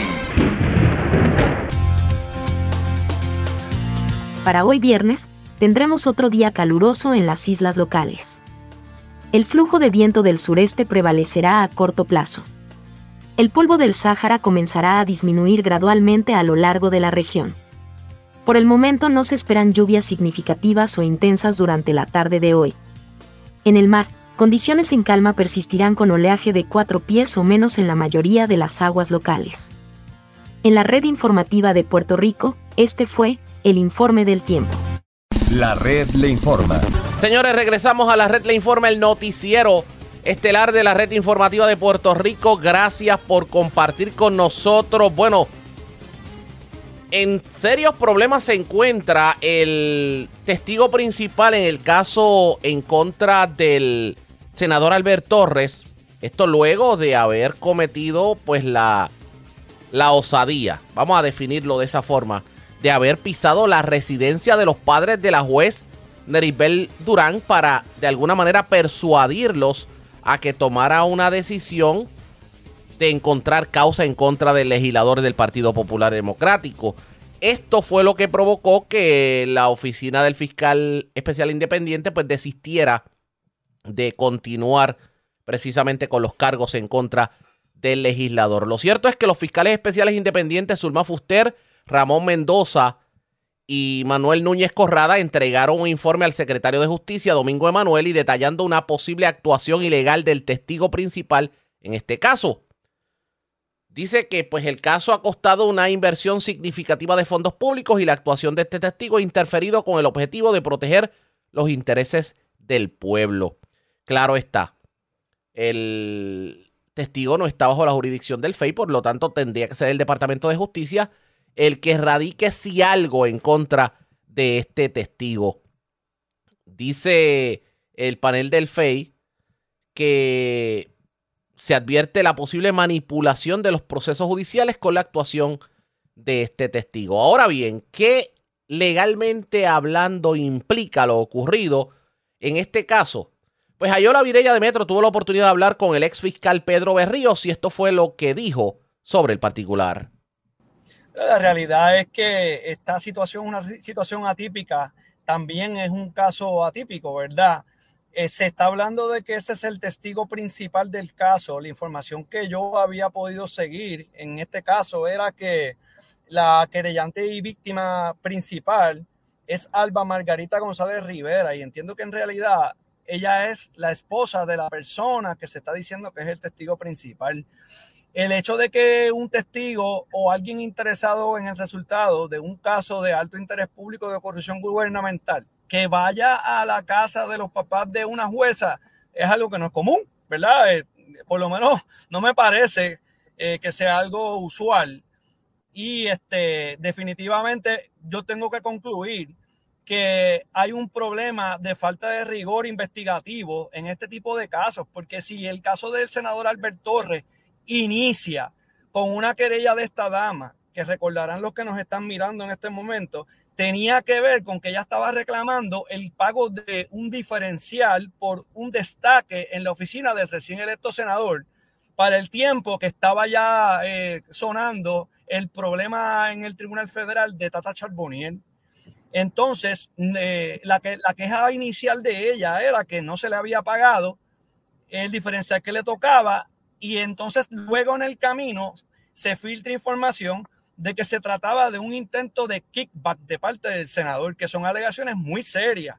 Pero este caso pasa por la, Comisión de Ética del Senado y la conclusión ahí, tanto de los, de, los representantes del Partido Popular, que son pluralidad, ¿verdad? En esa comisión y la, y la minoría del PNP, todos concluyen que de acuerdo a la información y la prueba eh, recibida, no había elementos de delitos para acusar y referir para acusación criminal al senador. Lo que estaban en discrepancia era en la consecuencia. Los PNP querían que se le pusieran 5 mil de multa y los populares entendían que bastaba con una reprimenda pública. Entonces justicia eh, ala el caso para la investigación criminal, hace, toma unas declaraciones juradas y se hace la representación de que sí hay pruebas para, para justificar acusar al senador y referirlo al FEI, que es el que tiene jurisdicción. Entonces el FEI termina su investigación y presenta los cargos. Entonces, no hay causa en regla 6. Quiere decir que el tribunal encontró ausencia total de prueba de los delitos que presentó el FEI de un caso que lleva tiempo bajo investigación.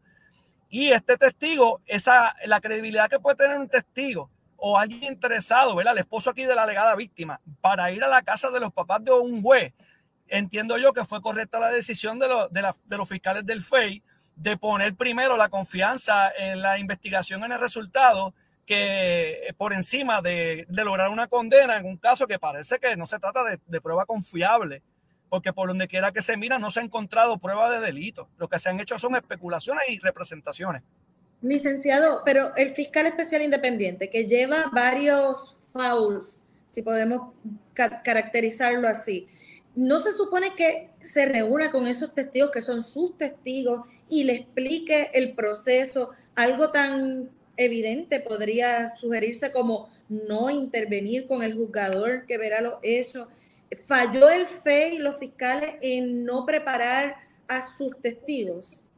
Es que la realidad que son investigaciones que tienen unos matices políticos.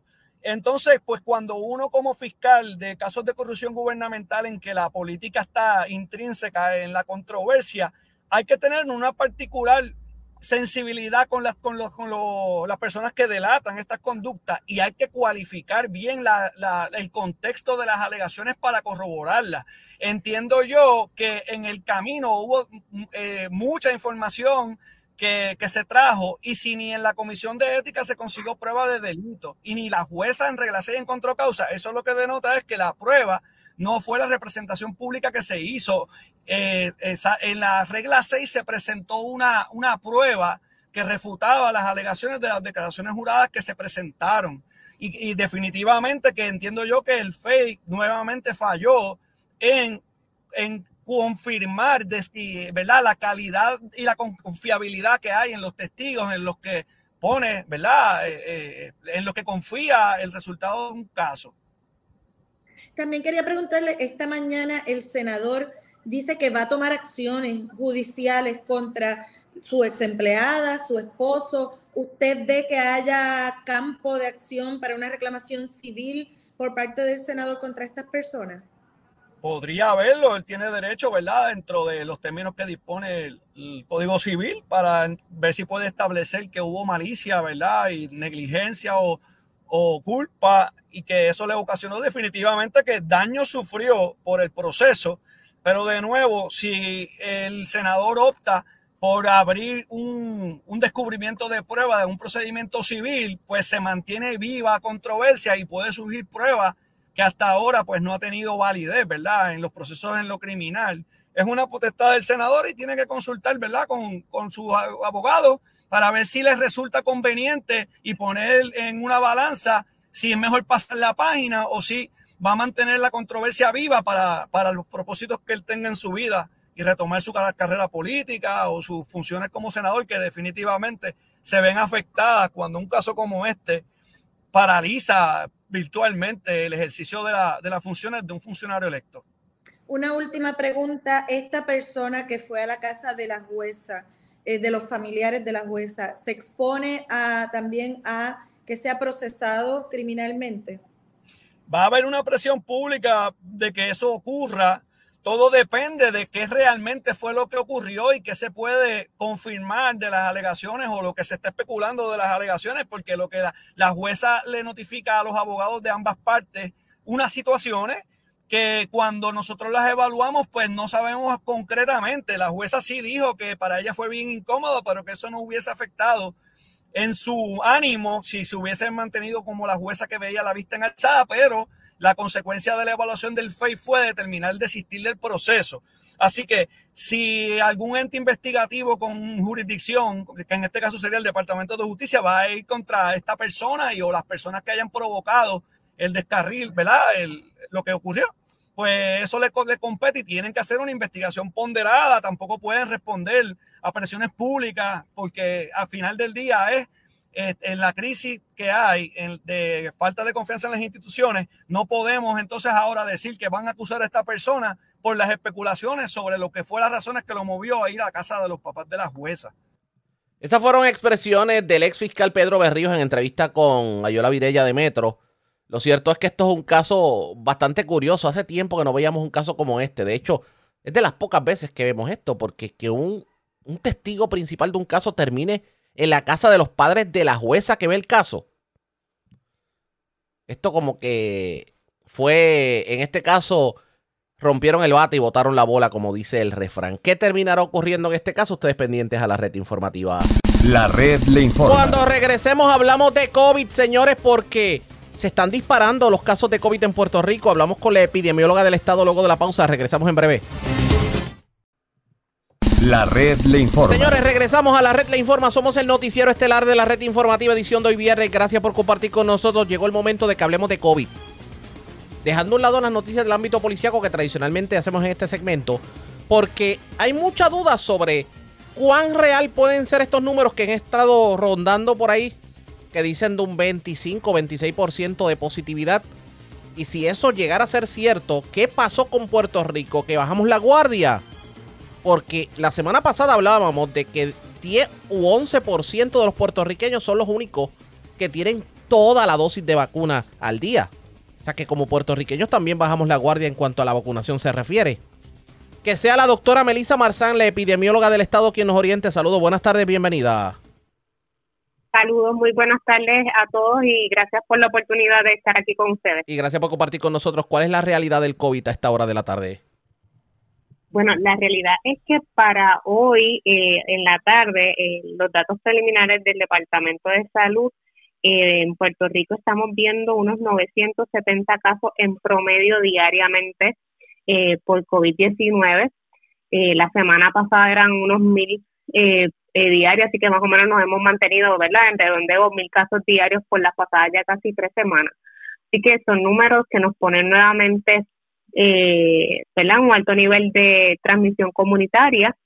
Este, así que de manera que todos los que nos están escuchando, pues podamos todos trabajar con las herramientas que nos ayudan a poder mitigar y disminuir los riesgos de COVID-19, porque sin duda alguna, pues COVID está en nuestras comunidades y está en alto, ¿verdad? Es, alta la transmisión. Así que es importante que todos los que nos estén escuchando eh, repasemos, si es posible, todos los pasos que ha estado recomendando el Departamento de Salud sobre cómo atender estos momentos de alta incidencia. Pero precisamente eso iba porque si esto está ocurriendo en Puerto Rico, significa que nosotros como puertorriqueños de alguna manera interpretamos que pues esto se acabó y ya no hay riesgo, y ya no necesitamos mascarilla, y ya no necesitamos estar. Eh, pendiente a la vacunación o pendiente a los lugares cerrados.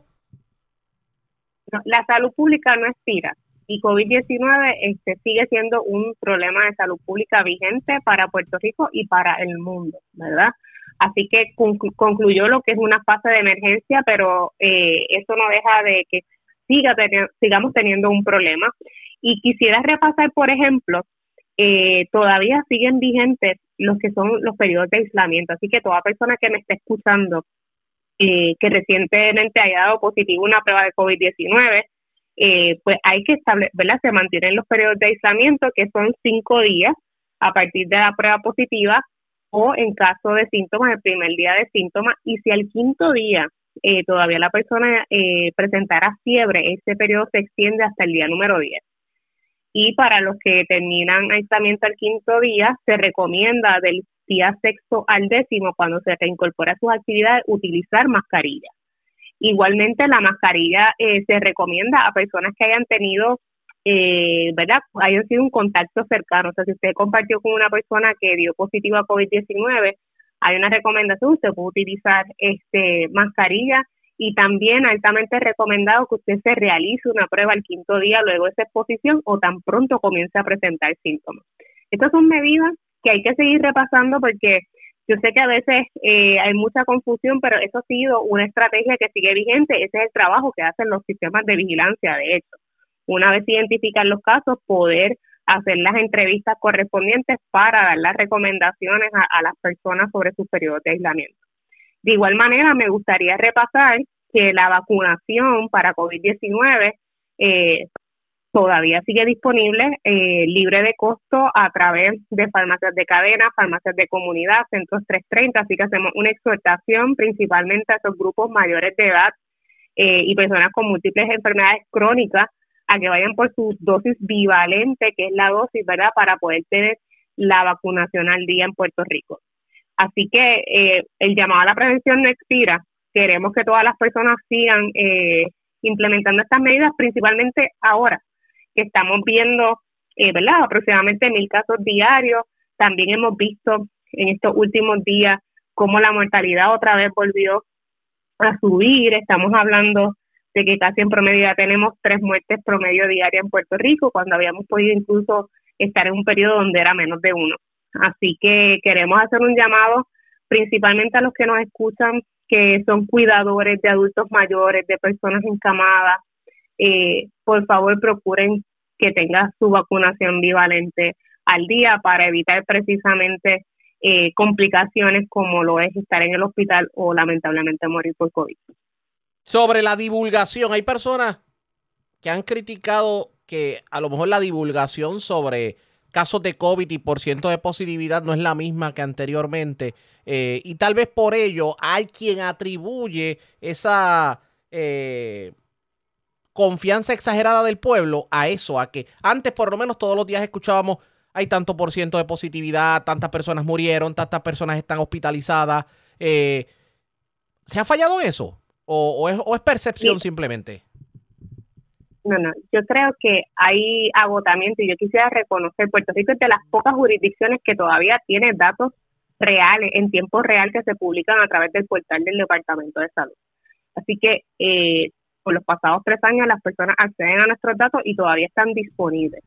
Además de un informe que se prepara todas las semanas comprensivo de todos los indicadores de la epidemia. Así que no hay razón para no estar informado.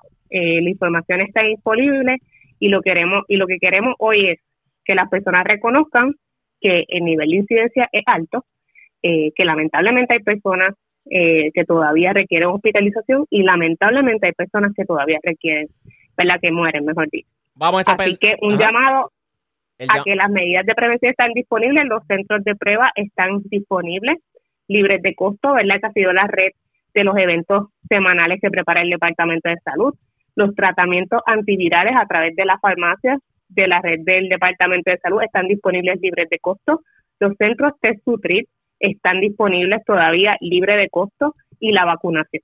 Así que las medidas están disponibles, lo que hacemos es un llamado a toda la población a que la acceda para juntos seguir trabajando con un tema que no expiró con el día de, del fin de la emergencia, la pandemia sigue. Bueno, agradezco el que haya compartido con nosotros. Buen fin de semana. Gracias, igual para usted. Como, como siempre, la doctora Melissa Marzán, así que no debemos bajar la guardia en cuanto a COVID se refiere, claro. Debe haber más divulgación en cuanto a información sobre el COVID, porque muchos se están enterando hoy de que estamos en un 26% de positividad. Usted cuídese, definitivamente, no baje la guardia y sobre todo, vacúnese. Vamos a otros temas. Voy a retomar el, el tema de energía eléctrica porque le han atribuido a Luma Energy que pretende ocultar información sobre los apagones. ¿A qué nos referimos? Vamos a escuchar lo que fue el análisis de la mañana de hoy del otro gobernador Aníbal Acevedo Vilá.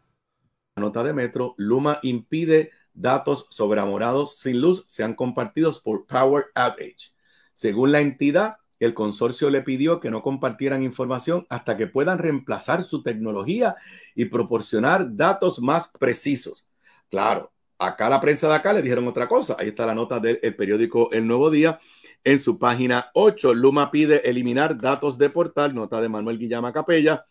Luma justificó ayer su pedido a la plataforma Power Outage que divulga en tiempo real cifras de cantidad de clientes sin servicio eléctrico en las jurisdicciones estadounidenses de que eliminara los datos correspondientes a Puerto Rico al afirmar que las páginas web de terceros no son fuentes oficiales ni confiables. O sea, cuando se comunican con la empresa, lo que le dicen es, no, no, es que nosotros, nosotros estamos haciendo unos ajustes hasta que pueda reemplazar su tecnología y proporcionar datos más precisos.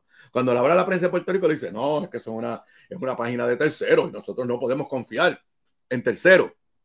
Desde ayer, vuelvo al nuevo día, desde ayer al acceder al mapa de Puerto Rico en el portal se indica que, cita textual, Luma Energy ha pedido que dejemos de extraer y publicar datos de Puerto Rico hasta que ellos puedan reemplazar su tecnología y proveer datos más precisos. Hasta tanto se reciba permiso, la información de Puerto Rico no estará disponible. Mire, vamos a dejarnos de embuste. Luma no quiere que sepamos cuántas personas están sin luz. y que lo que nos vayan a decir lo filtren ellos como le dé la gana, cuando le dé la gana. Y una de las razones para la privatización y que llegara Luma no era más transparencia. ¿Y dónde está la Junta de Control Fiscal? Porque una de las razones por las que se creó promesa y la Junta era porque el gobierno de Puerto Rico no era transparente no van a decir nada. Se van a quedar igual de callado el gobierno, la Junta y todo el mundo.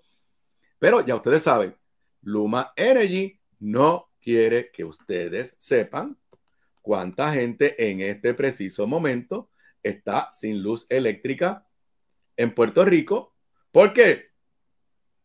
Porque ellos simple y sencillamente no quieren que ustedes lo sepan y que ustedes se enteren filtrados por ellos mismos obviamente sobre el tema energético sigan habiendo información. Ayer se terminó la vista ante la jueza Taylor Swain. La jueza, como yo les había anticipado, ahí está la página 29 de la sección de negocios del periódico El Nuevo Día. Como yo les había anticipado, la jueza no hizo una determinación desde el estrado, simplemente se reservó el fallo, dijo que iba a responder lo más rápido posible, dice el nuevo día de Joan Isabel González. Swain, que presidió la vista junto a la magistrada Judith Dane, indicó que acogía las argumentaciones vehementes de las partes y que esperaba comunicar su fallo con prontitud, consciente del poco tiempo que falta para el juicio de confirmación del plan de ajuste de deuda. Obviamente, los abogados de la Junta lo que hicieron fue decir, jueza, créale a nuestro perito, no al perito de los bonistas. Los abogados de los bonistas fue juez, créale a nuestro perito, no al perito de la Junta de Control Fiscal. Y un poco el abogado de los eh, acreedores no, eh, los, acreedores no garantizados, pues básicamente dijo, no le crea ninguno de los dos porque la deuda es todavía menor. Como discutimos durante toda esta semana, este fallo de la jueza va a tener importantes consecuencias en términos de la situación de todos nosotros y, y, que finalmente vamos a, cuánto finalmente vamos a estar pagando en nuestra tarifa de energía eléctrica. Y hablando de energía eléctrica, y esto está nuevamente, lo tengo que reconocer, en el diario digital Noticel, otra nota del periodista Oscar Serrano, ahí la tienen en pantalla. De los mil millones, ni un chavo para energía, de para el gobierno, confirma la secretaria de Energía, la designada por el presidente Joseph Biden para canalizar los esfuerzos de recuperación y reconstrucción del sistema eléctrico, confirmó al Congreso que no va a distribuir este dinero a través de las agencias públicas del gobierno de Puerto Rico. Recientemente, Raúl Grijalva, con Alexandria Ocasio Cortés, Nidia Velázquez, Darren Soto y otros miembros del senador Robert Menéndez, le enviaron una carta a la secretaria Granholm preguntándole cuáles eran sus prioridades en cuanto a los mil millones de dólares que el Congreso aprobó para la resiliencia energética, para que se instalen placas solares y todo de energía renovable en Puerto Rico. Bueno, pues eh, eh, Oscar Serrano y eh, Noticel tienen la carta que le envió Granholm a los congresistas y dice el Departamento de Energía no tiene la intención de seleccionar a una agencia estatal para administrar estos fondos. Indicó Granholm en su carta del 31 de mayo que la oficina de Guijalba divulgó ayer. De esta manera, la funcionaria parece poner punto final a lo que había sido un punto espinoso en su interacción con la administración Pierluisi, que buscaba que el dinero fuera asignado a una agencia del gobierno local. Noticel supo que Granholm está alarmada por los problemas que demuestran tener las agencias locales para lograr que los fondos federales de reconstrucción y resiliencia lleguen a las personas que se supone ayuden y se inicien a tiempo y efectivamente los proyectos relacionados. De hecho, la carta de los, de los congresistas reflejaba ya esta desconfianza y ahora se cita la carta de los congresistas. Una de las razones principales por la que el Departamento de Energía fue designado como la agencia para implementar el programa fue porque miembros del Congreso y otras partes interesadas de Puerto Rico estaban resueltos en asegurarse que estos fondos evitaran, evitaran las agencias estatales y federales asociadas con los atrasos de años que han plagado los esfuerzos de recuperación y modernización. La distribución de estos fondos debe reflejar esas lecciones aprendidas. Aquí, señoras y señores, otra muestra más de que tristemente el gobierno federal, el gobierno de los Estados Unidos, no confía en el gobierno de Puerto Rico. Esto no pinta bien definitivamente ustedes pendientes a la red informativa. La red le informa. La pausa, regresamos a la parte final del noticiero estelar de la red informativa. La red le informa. Bueno, señores, regresamos esta vez a la parte final del noticiero estelar de la red informativa de Puerto Rico. ¿Cómo está Estados Unidos? ¿Cómo está el mundo a esta hora de la tarde? Vamos con DN, nos tienen un resumen completo sobre lo más importante acontecido en el ámbito nacional e internacional. Por tercer día consecutivo, gran parte de Estados Unidos y Canadá amaneció con el cielo brumoso y bajo alertas sobre la calidad del aire debido al denso humo proveniente de los incendios forestales en Canadá, que continúa cubriendo una amplia zona que se extiende desde Kansas en el oeste hasta las Carolinas en el sur. El cielo de Nueva York adquirió este miércoles una tonalidad naranja inusual y la ciudad registró el peor índice de calidad del aire de su historia. La gobernadora Kathy Hochul calificó la situación como una crisis de emergencia. Esta situación tiene consecuencias inmediatas en la salud de las personas, como irritación en los ojos y en la nariz, tos e incluso dificultad para respirar. Por tanto, reiteramos la recomendación de permanecer en espacios cerrados.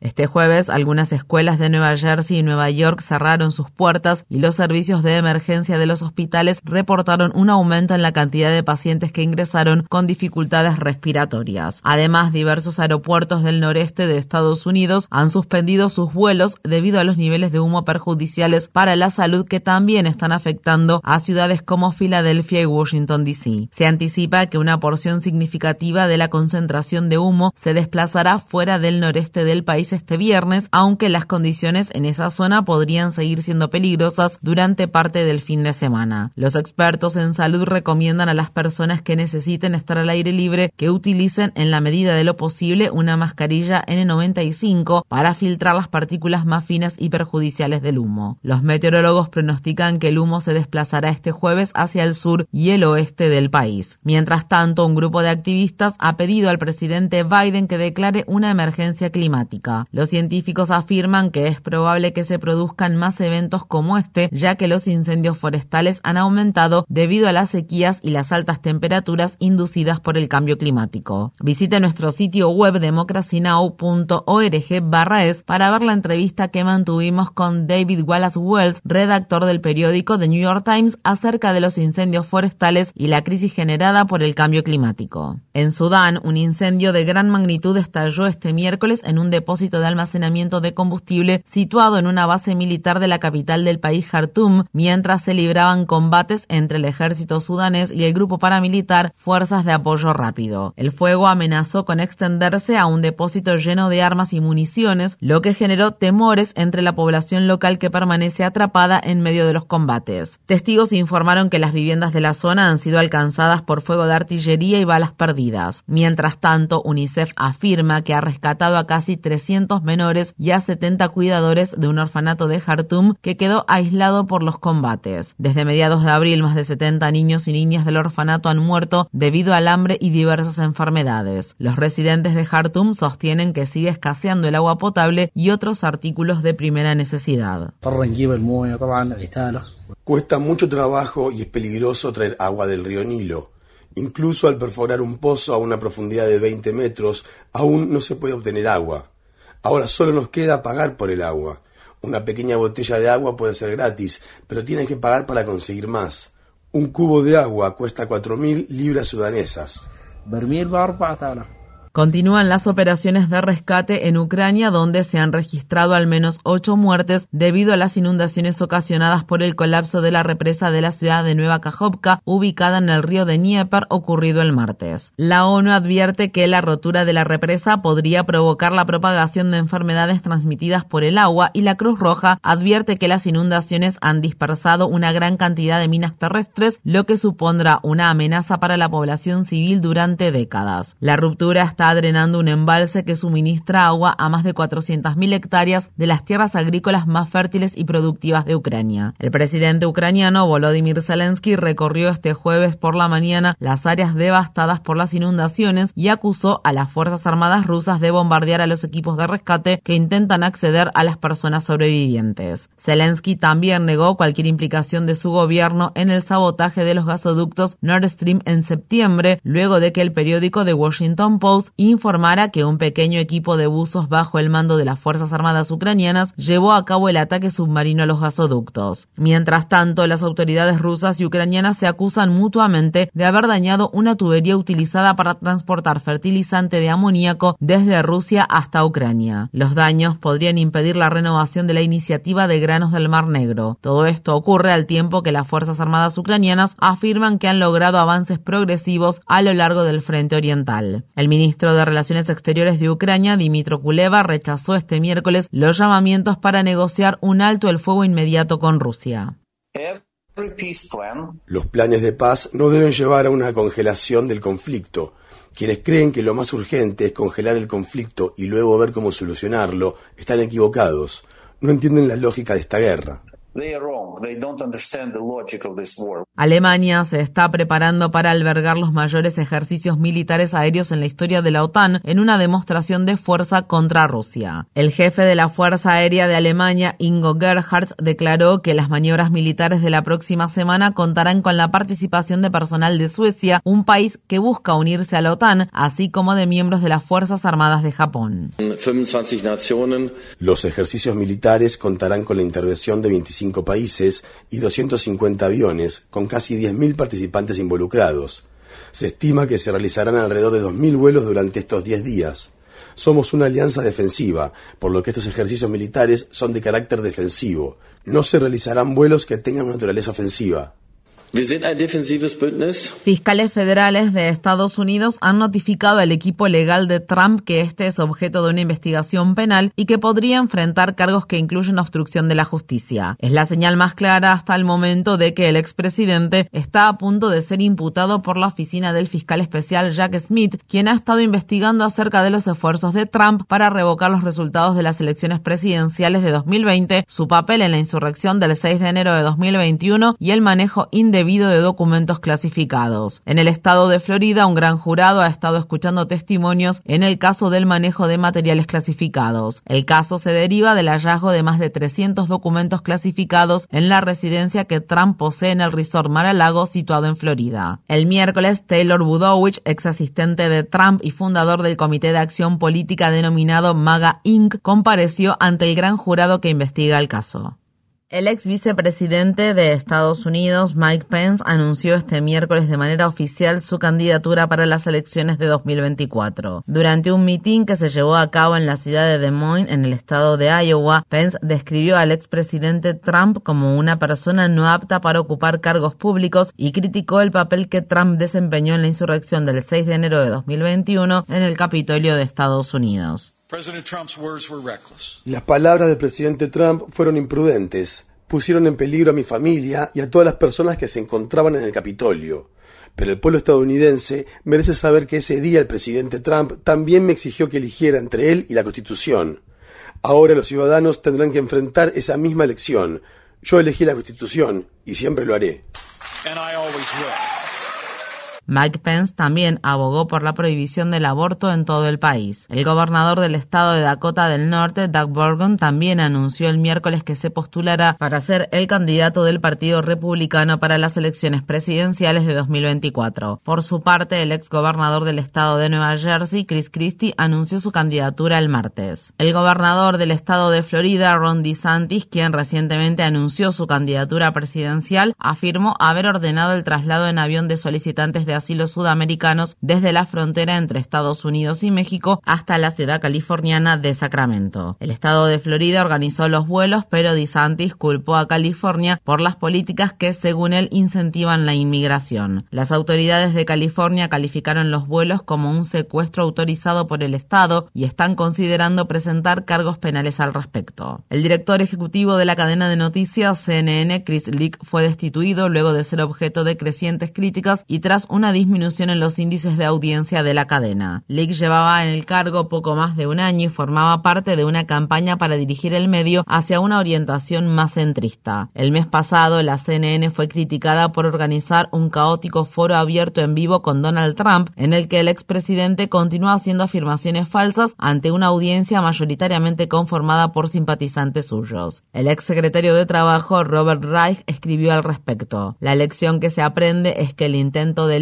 De cambiar la postura de la CNN de pasar de una posición anti-Trump a un supuesto centro político estaba destinado al fracaso desde el principio debido a que ya no existe un centro político. El Departamento de Seguridad Nacional de Estados Unidos ha contradicho a las autoridades policiales de Georgia que calificaron como terroristas domésticos a las organizaciones de activistas que se oponen a la construcción del centro de capacitación policial conocido como Cop City. La agencia gubernamental dijo el miércoles en un comunicado que no clasifica ni designa a ninguna de esas organizaciones como extremistas domésticos violentos. La declaración se produjo después de que decenas de miembros de la organización Defend Atlanta Force recibieran órdenes de arresto en las que se afirmaba que pertenecían a una organización clasificada por el Departamento de Seguridad Nacional de Estados Unidos como de extremistas domésticos violentos.